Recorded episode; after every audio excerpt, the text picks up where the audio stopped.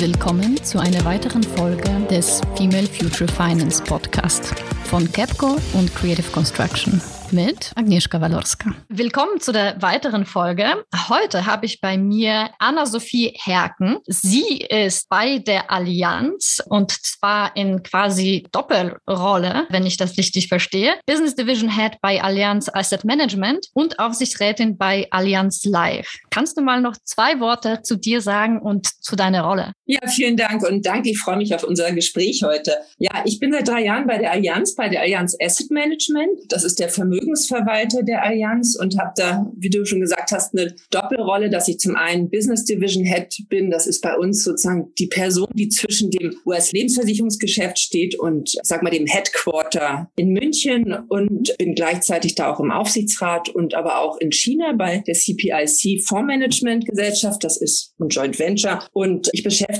mich im Bereich Vermögensverwaltung unter anderem eben auch mit dem Thema ESG, also Nachhaltigkeit.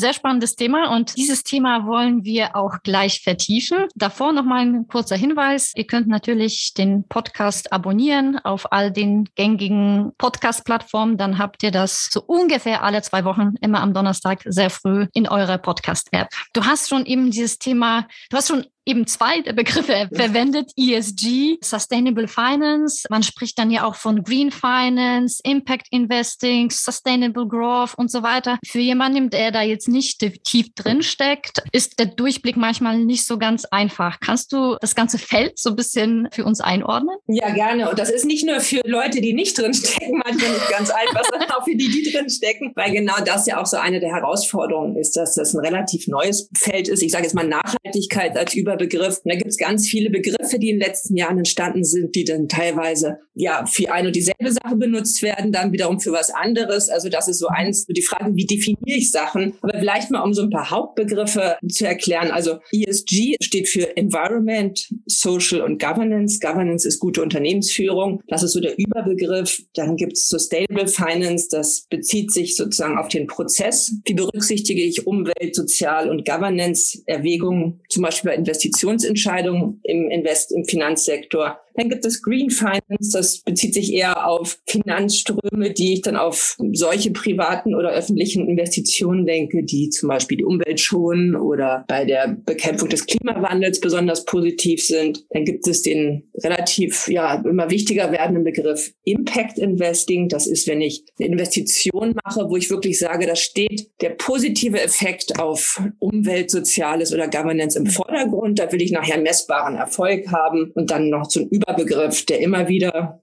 auftaucht, ist äh, Sustainable Growth, also nachhaltiges Wachstum. Und das würde ich so definieren als ein Wachstum, was eben nicht nur rein wirtschaftlich Sinn macht, sondern wo ich sage, da muss ich abwägen, dass ich sozusagen das Wirtschaftliche funktioniert, aber auch Umwelt, Soziales, dass das alles im Einklang steht und damit auch wirklich langfristig nachhaltig ist. Mhm. Und mit welchen von diesen Aspekten, klar, die greifen ineinander ein, aber was ist so dein Steckenpferd und warum? Ja, das ist eigentlich alles. Ist jetzt wahrscheinlich, es gibt ja keine ganz klaren, festen Definitionen, aber der Bereich ESG, den ich ja betreue, der umfasst das alles. Ne, das spielt da alles rein. Das sind alles Überlegungen und Aspekte, die da reinkommen. Und zum Beispiel das Impact Investing, was ich genannt habe, ist ein Aspekt dessen, was wir tun. Ne? Dass wir sagen, wir wollen ganz klare Investitionen machen in Projekte, in Unternehmen, also in wirklich in etwas, wo ich sage, da weiß ich, am Ende kann ich messen, da ist was Positives passiert auf der sozialen Seite oder der Umweltseite. Mhm. Und gleichzeitig ist es natürlich so, dass wir bei allen Investitionen versuchen, Nachhaltigkeitsaspekte zu berücksichtigen. Mhm. Und der Bedarf ist sicherlich nicht ganz neu, aber das Thema hat ja gerade in der letzten Zeit besonders an Bedeutung gewonnen und wird heiß diskutiert. Warum dieser Zeitpunkt? Naja, es gibt jetzt natürlich einen ganz akuten Trigger. Das einmal durch Covid und die damit verbundene Krise sind natürlich soziale Aspekte des S bei ESG mhm. viel stärker in den Vordergrund geraten. Die Diskussion um, um wirklich dieses Soziale. Andererseits ist es sicherlich so, dass wir natürlich in den letzten anderthalb Jahren gesehen haben auf der Umweltdimension, wie einfach und schnell wir plötzlich bestimmte Verhaltensweisen ändern können, die dann der Umwelt plötzlich sehr zugutekommen. Und das ist ja auch nochmal was, wo man sagt, wow, da geht ja was viel schneller und viel einfacher, als wir uns das gedacht haben. Und das sind sicherlich Dinge, die jetzt sehr wahrgenommen werden und auch sehr positiv sind. Mhm. Und vielleicht nochmal so ein bisschen aus deinem Hintergrund. Du hast ja auch für ein Wirtschaftsministerium, für die Weltbank, für die Europäische Bank für Wiederaufbau und Entwicklung gearbeitet. Inwiefern hattest du schon mit solchen Themen zu tun oder wie lange beschäftigst du dich schon mit dem Thema? Ich bin irgendwie schon so Nachhaltigkeits-Oldie. Ich habe gerade überlegt, ich habe seit mehr als 20 Jahren in fast allen meinen beruflichen Stationen damit zu tun gehabt, in ganz verschiedenen Kontexten. Also jetzt zum Beispiel, ich habe mal in der WTO gearbeitet, in der Welthandelsorganisation, in der Division für Handel und Umwelt und habe dann, wie du schon erwähnt hast, im Bundeswirtschaftsministerium gearbeitet und war unter anderem zuständig für den, das hieß auf Deutsch Weltgipfel für nachhaltige Entwicklung. Das war von den Vereinten Nationen, der Johannesburg Summit. Und da war ich delegiert und habe den von der Wirtschaftsseite betreut. Und das war natürlich eine ganz interessante Entwicklung seitdem, weil ich mich erinnere, damals, wie gesagt, ich war Wirtschaftsdelegierte, nicht auf der hm. klassischen Umweltseite. Und da war das natürlich so, dass man immer noch gedacht hat, ja, das schließt sich ja irgendwie aus. Ne? Also so Nachhaltigkeit und Wirtschaft sind ja eher so konträre Punkte. Hm. Und das war dann immer eher so ein Nischending, also Nachhaltigkeit. Und ich weiß, dass ich damals immer schon gesagt habe, nee, das, das wird mal Kerngeschäft, das wird mal Business, das wird mal, mhm. also das ist wichtig. Und damals da, glaube ich, noch relativ alleine stand in der, zumindest in, in der Wirtschaftsdelegation. Und insofern natürlich auch froh bin, dass ich das jetzt so mitverfolgen konnte. Und ich habe dann bei der Weltbank zum Beispiel, habe ich an so großen oft Infrastrukturprojekten in Afrika und Asien gearbeitet und da insbesondere an Projekten, wo es ganz stark Nachhaltigkeitskomponenten gab und das da auch mhm. vor Ort gesehen habe. Also in Indien, in Afrika zum Beispiel ein Öl- und Gasprojekt. Was macht es mit der Umwelt? Was macht es auch mit sozialen Strukturen in diesen Ländern? Und das wirklich vor Ort erleben konnte. Und insofern mache ich das irgendwie aus ganz vielen verschiedenen Blickwinkeln schon ganz lange mhm. und auch sehr gerne. Jetzt war sicherlich einer der Aspekte die Diskussion oder vielleicht die Veränderung so ein bisschen angeregt haben, auch die Regulierung in diesem Umfeld. Wie wichtig findest du jetzt für das Thema die letzten regulatorischen Entscheidungen? Ja, da hat sich jetzt in der EU ganz viel getan. Du zielst wahrscheinlich auf den Aktionsplan, auch auf die Taxonomie ab. Das ist natürlich ganz wichtig. Und wenn ich das jetzt auch nochmal so zurückblickend sehe, vor 20 Jahren gab es eine relativ starke multilaterale Dynamik. Die ist ja leider so ein bisschen abgeschwächt durch geopolitische Entwicklung. Und insofern finde ich das ganz wichtig, dass da auf der EU-Ebene viel passiert. Und das ist natürlich letztendlich auch ein ganz wichtiger Treiber. Und du hast gleich gefragt, was sind denn diese ganzen Begriffe? Ne? Und wenn wir das allein schon mal nehmen, das ist ja gar nicht so einfach zu messen. Ne? Wenn wir sagen, wir bieten was Nachhaltiges an, wer bestimmt denn das? Und da ist ja ein großer Bedarf, dass da jemand kommt und sagt, so jetzt müssen wir mal einheitliche Begriffe schaffen. Und insofern halte ich das für einen ganz wichtigen Schritt, dass da was passiert. Mhm. Ich habe ein wenig die Diskussion eben gerade um den EU-Action Plan und die Taxonomieverordnung beobachtet und die Kommentare in diese Richtung. Und meine Wahrnehmung war hierzu, dass von den ESG, also Environment, Social und Governance, äh, da sehr stark Environment im Vergleich zu den beiden anderen Faktoren stand. Täuscht mich die Wahrnehmung oder wie, wie ordnest du das ein? Das ist korrekt. Also es natürlich hat jetzt erstmal mit dem E, also mit Environment, Umwelt angefangen und natürlich da auch ganz klar so mit diesem Klimafokus. Es ist schon so, dass S, also diese Social Taxonomy diskutiert wird und da mhm. gibt es auch Arbeitsgruppen. Wenn ich richtig informiert bin, wird auch Ende des Jahres noch mehr passieren. Das ist ja grundsätzlich was, was wir auch bei uns im Unternehmen sehen. Und Pia Jans ist ja einer der Vorreiter in der Nachhaltigkeit. Und dass es viel einfacher ist, auf der Umweltseite klare Ziele zu definieren, die dann auch messbarer sind. Und beim Sozialen ist das ja viel, viel breiter. Insofern glaube ich, da wird auch ganz viel passieren. Aber du hast recht,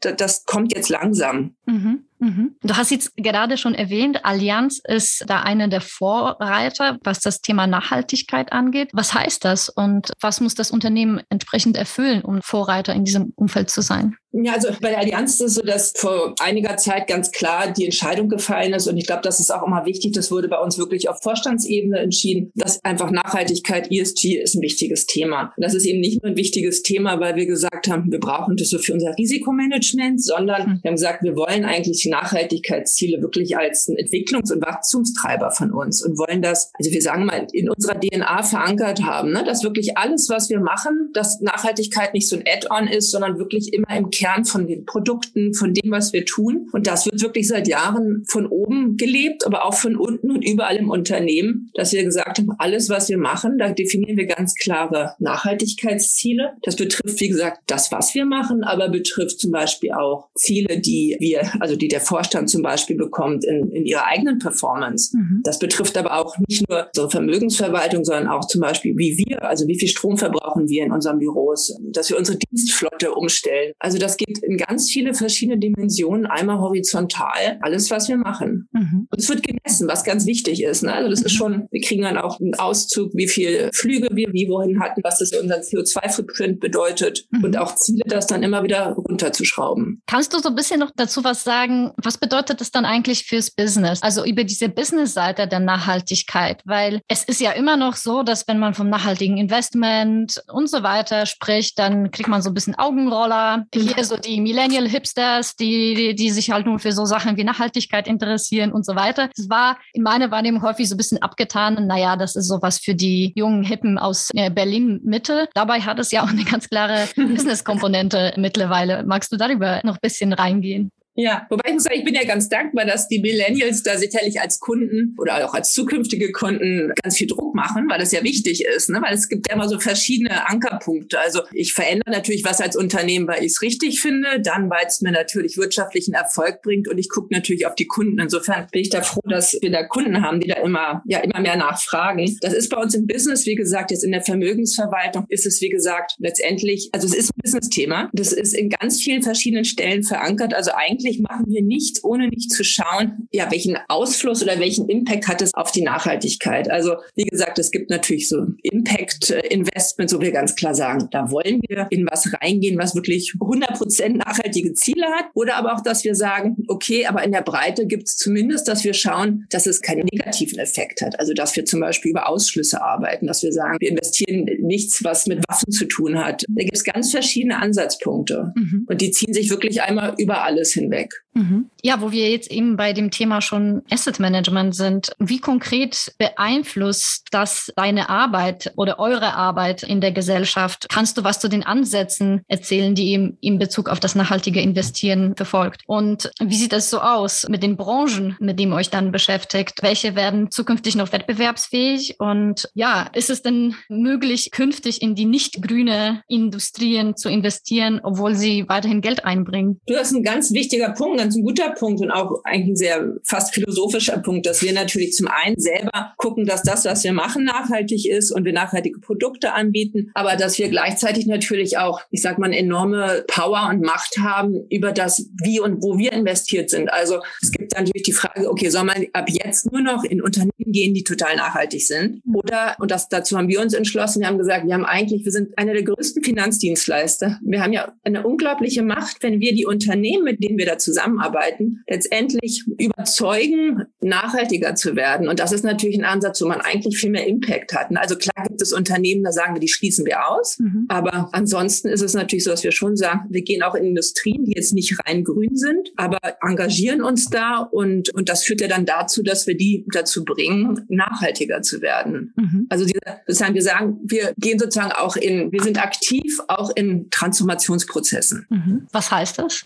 Also ganz banales Beispiel. Soll ich jetzt in ein Unternehmen investieren, was Kühlschränke herstellt? Oder soll ich sagen, nee, mache ich nicht, weil die verbrauchen Energie und sind schlecht? Oder soll ich sagen, nee, ich investiere da schon, aber nutze dann meine Stimme und meine Macht, die zu zwingen, den Energieverbrauch runterzusenken und diese Kühlschränke so herzustellen, dass sie dann letztendlich nachhaltiger sind. Und für dieses Zweite haben wir uns entschieden. Mhm. Und wie einfach ist es dann, so ein Unternehmen in dieser Hinsicht zu bewerten? Weil wenn man sich sozusagen so die ganze Produktionskette anschaut, ne, wenn man sich auch, ich finde immer so ein lustiges Beispiel sind ja auch zum Teil Solaranlagen, die natürlich Ökostrom generieren, aber von in China mit einer riesigen Anwendung von Kohlestrom selbst mhm. hergestellt mhm. werden. Also inwiefern lässt sich da ja auch diese gesamte Wertschöpfungskette dort überhaupt betrachten für so eine Bewertung? Ja, das ist echt ein, das ist ein total wichtiger und so ein Knackpunkt und das zielt ja auch so ein bisschen auf, was ich jetzt mal unter Daten packen würde. Also das ist natürlich eins der Hauptthemen und Hauptherausforderungen, dass. Um wirklich am Ende sagen zu können, wir leisten unseren Beitrag, müssen wir verlässliche Daten haben. Und da gibt es ganz viele Daten. Also ich glaube, die Quantität ist nicht das Thema, aber die Qualität. Mhm. Und da ist ja auch einiges sozusagen auf der regulatorischen Ebene in der Mache, dass man sagt, okay, wir müssen mal gucken, dass wir die Daten alle besser zusammenkriegen und auch messbarer machen. Das ist eigentlich so die Hauptherausforderung. Also ich bin da sehr optimistisch, weil natürlich auch über, weil wir natürlich immer mehr Daten generieren und es geht jetzt nur darum, sozusagen, wie packen wir die bausteinartig zusammen, um verlässliche Daten zu haben und die dann auch wiederum vergleichbar zu nutzen. Aber wie gesagt, das ist auch eine der Aspekte, die jetzt gerade sich ganz stark entwickeln. Mhm. Und es gibt ja vielleicht so mal, und, und Daten, dann ist man auch gleich beim Reporting, da tut sich auch regulatorisch was. Ne? Also es gibt ja zum Beispiel verlässliches finanzielles Reporting. Da ist ganz klar, was wie definiert ist und wie abgefragt wird. Und das kann man vergleichen. Mhm. Und ich bin mir sicher, dass wir da auch mit Environmental Reporting genauso dahin kommen werden, ne? dass wir da auch die dahinterliegenden Daten ganz klar benennen, Transparenz haben und auch Vergleichbarkeit. Mhm. Wo du das Thema Daten angesprochen hast, so Daten ist so meine Welt.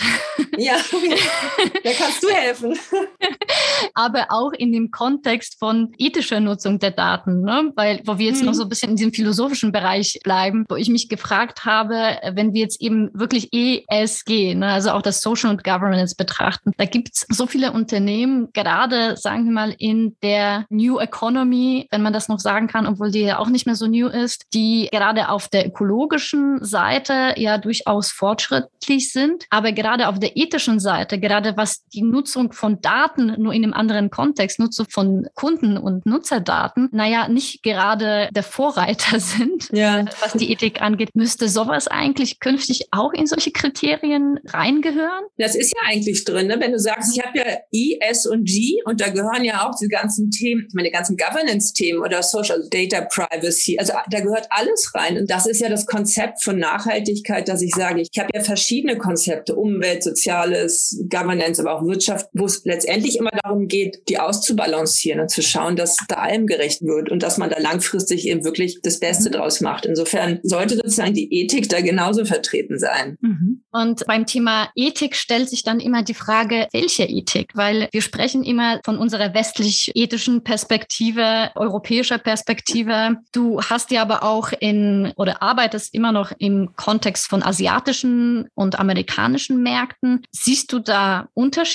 bei der Betrachtung der Themen? Gibt es sicherlich auch unterschiedliche regulatorische Grundlagen? Da interessiert mich natürlich besonders, wie, wie das in Asien gehandhabt wird, wo ja die Vorstellungen vielleicht noch etwas andere sind. Ich habe sozusagen das Glück, durch meinen Europa, USA, China-Fokus da immer relativ gut so Einblicke zu bekommen. Mhm. Also erstmal würde ich sagen, dass das Thema Nachhaltigkeit und natürlich jetzt Klima ist dann immer noch mal so ein Sonderaspekt, weil das natürlich besonders prominent ist, dass das überall natürlich so ein urgent Issue ist und überall mhm. gesehen wird. Also ich glaube, da besteht gar kein Unterschied. Die Frage ist natürlich, mit welchem Tempo wird es angegangen? Und da ist es natürlich schon so, dass wir in Europa am schnellsten sind oder auch da regulatorisch jetzt am weitesten vorausgegangen sind. Aber in den USA hat sich jetzt gerade auch mit der neuen Administration doch auch wieder einiges getan. Und in China ist das auch in der Entwicklung. Wie gesagt, also Europa ist da, der, sag mal, der Vorprescher, aber das ist ja auch so normal eigentlich bei dann hoffen, hoffentlich irgendwann mal wieder multilateralen Prozessen, dass man ja eigentlich eine Region hat, die da ganz klar nach vorne geht und dann irgendwann mal hoffentlich hat man dann auch globale Standards und einen globalen Ansatz. Mhm. Erstens braucht man diesen globalen Ansatz und zweitens, wie realistisch ist es, den irgendwann mal zu erreichen? Also brauchen auf jeden Fall. Das ist natürlich ganz wichtig, dass man den hat. Wie realistisch, ja. Ich bin ja immer Optimist.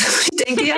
Und wie gesagt, als ich vor 20 Jahren bei diesem UN-Gipfel war, war das ja das Zeichen des Multilateralismus und da war die Stimmung anders und das ich hoffe, dass das irgendwie wiederkommt. Insofern bin ich eigentlich sehr zuversichtlich. Wird wahrscheinlich noch ein bisschen dauern. Und es passiert ja auch ganz viel auf anderen Ebenen. Also zum Beispiel auf der UN-Ebene, da gibt es die Net Zero Alliance. Also es gibt ganz viele Initiativen, wo zum Beispiel dann die Allianz Mitglied ist, also von verschiedenen Regierungen, Unternehmen. Da gibt es schon ganz viele globale Ansätze. Wenn wir schon so ein bisschen den Blick in die Zukunft gewagt haben, lass uns mal tiefer in die Glaskugel schauen. Wir haben jetzt das Jahr 2031. Was glaubst du, wo stehen wir wir dann in Bezug auf Sustainable Finance? Ich bin ja relativ klar der Ansicht, dass ich sage immer so, Sustainable wird das neue Digital. Also für mhm. mich ist eigentlich relativ klar, dass das irgendwann mal, also ich sehe es jetzt schon nicht mehr in der Nische, aber dass es dann sozusagen vollends aus der Nische rauskommt. Und das ist eigentlich so wie Digitalisierung was ist, wenn man sagt, man denkt da gar nicht mehr drüber nach. Das ist völlig klar, mhm. dass alles, was wir machen, letztendlich nachhaltig ist und dass auch klar ist, dass Nachhaltigkeit und finanzielle Performance Hand in Hand gehen und kein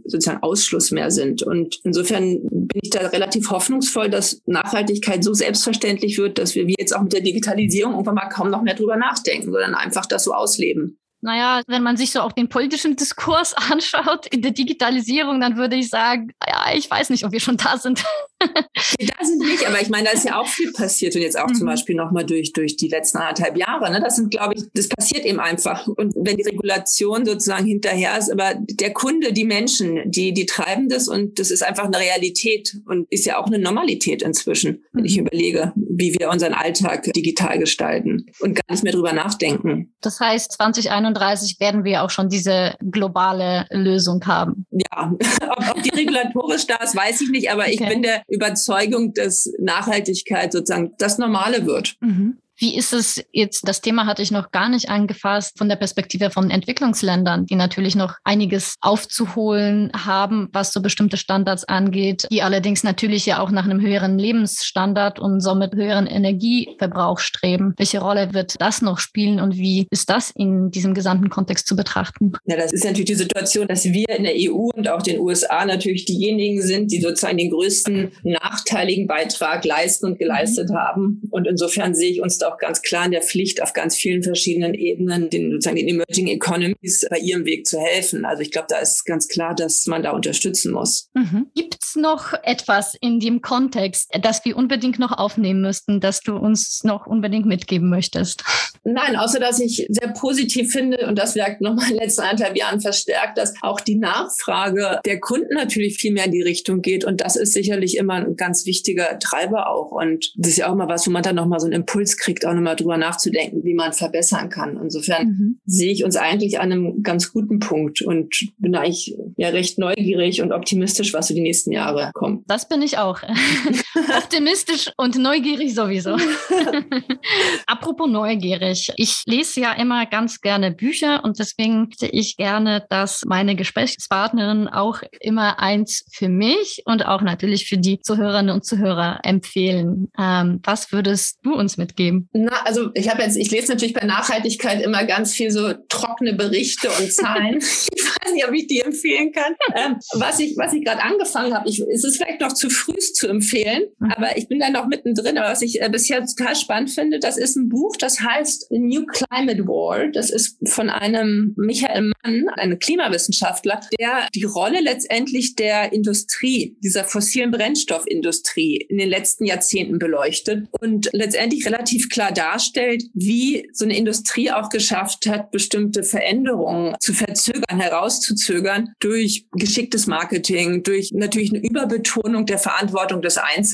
Also wobei ich natürlich ganz wichtig finde, dass der Einzelne auch einen Beitrag zu leisten hat beim Klimaschutz. Aber so diese, diesen Shift von so einer Industrieverantwortung hin zu einem, so das Individuum soll weniger Fleisch essen und weniger fliegen. Wie gesagt, ich, ich bin noch nicht durch, aber das sind, also bisher dachte ich immer so, ich habe ganz viel Aha-Effekte gehabt und gedacht, wow, die da habe ich noch gar nicht dran gedacht. Also das ist auf jeden Fall bisher schon ein Buch, wo ich ganz viel so Denkanregungen bekommen habe. Sehr spannend. Das kenne ich tatsächlich noch gar nicht. Geht gleich auf die.